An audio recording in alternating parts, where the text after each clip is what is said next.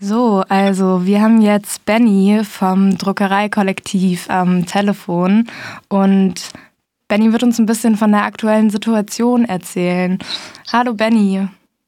Hallo, äh, ja, aktuell ist die Stimmung hier äh, überraschend gut. Äh, es befinden sich gerade ungefähr noch zehn Leute auf dem Dach und ungefähr 50, 60 Leute auf der Kundgebung davor, die supporten. Äh, es läuft laut Musik. Die Leute auf dem Dach tanzen auch mit. Äh, für die Leute auf der Kundgebung gibt es äh, warmes Essen. Es, wird, es wurde gerade ein Moshpit gestartet. Also Stimmung ist gut, aber natürlich ist die Lage gleichzeitig auch super, super angespannt und super prekär, insbesondere für die Leute auf dem Dach. Die sind mittlerweile seit über 30 Stunden da oben. In dieser Zeit wurde, äh, haben die Polizisten kein einziges Mal Essen und Trinken zu ihnen nach oben gelassen. Parlamentarische Beobachter, Journalisten oder Leute aus dem Kollektiv durften auch nicht nach oben. Äh, wir haben gehört, dass den Leuten auf dem Dach auch verboten wird, die sanitären Anlagen zu benutzen. Also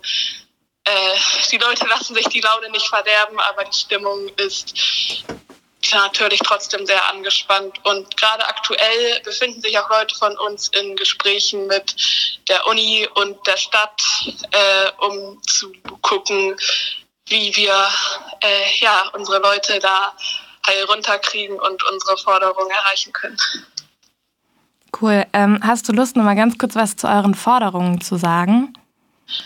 Genau, unsere erste Forderung ist einmal der Erhalt der Dondorf-Druckerei.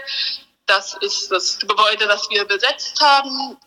Äh, und der Plan ist, dass das abgerissen werden soll und durch einen Neubau ersetzt werden, woll, werden soll.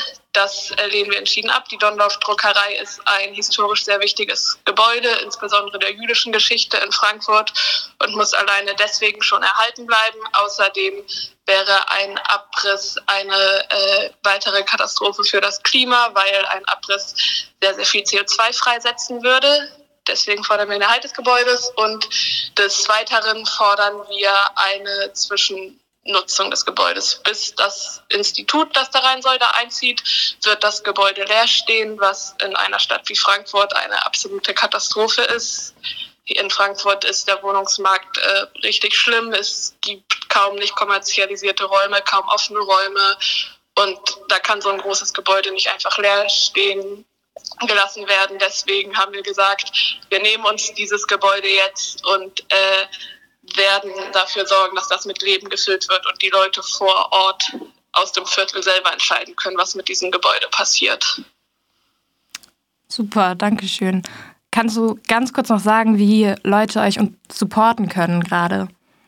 Ja, also Leute, die vor Ort in Frankfurt sind, können natürlich äh, super gerne vorbeikommen und auf der äh, Kundgebung supporten, indem sie einfach da sind, vielleicht auch Tee oder Snacks mitbringen. Äh, Leute, die nicht vor Ort sind, die können das Ganze über Social Media verteilen, vielleicht Leuten Bescheid sagen, die vor Ort sind und äh, einfach dafür sorgen, dass das Ganze im öffentlichen Blick bleibt und der öffentliche Druck da groß bleibt. Das ist nämlich gerade die größte äh, Waffe, sage ich jetzt mal, die wir haben, dass eben gerade so viele Augen auf uns gerichtet sind.